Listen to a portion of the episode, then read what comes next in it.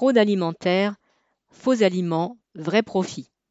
L'ONG Foodwatch vient de lancer une campagne appelée Manger du faux pour de vrai pour dénoncer les fraudes alimentaires qui peuvent avoir de graves conséquences pour la santé.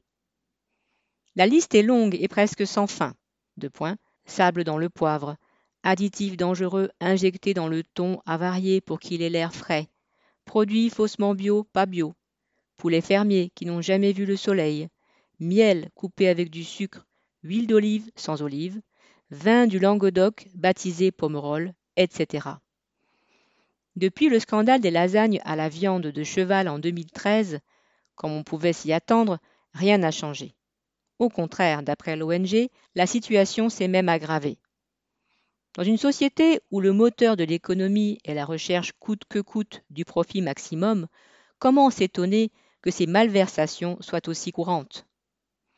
Elles ne sont pas seulement le fait de mafieux, mais aussi de trusts de l'agroalimentaire qui peuvent frauder eux-mêmes ou qui, le plus souvent, incitent leurs sous-traitants à le faire en leur imposant des tarifs toujours plus bas.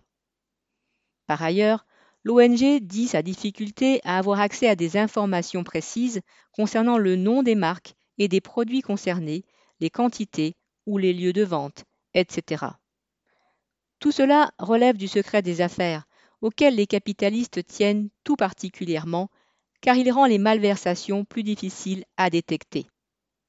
Foodwatch déplore d'ailleurs que l'État consacre de moins en moins de moyens pour lutter contre ces fraudes.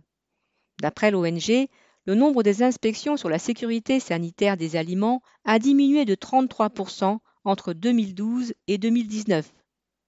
Plus les industriels fraudent, moins l'État contrôle.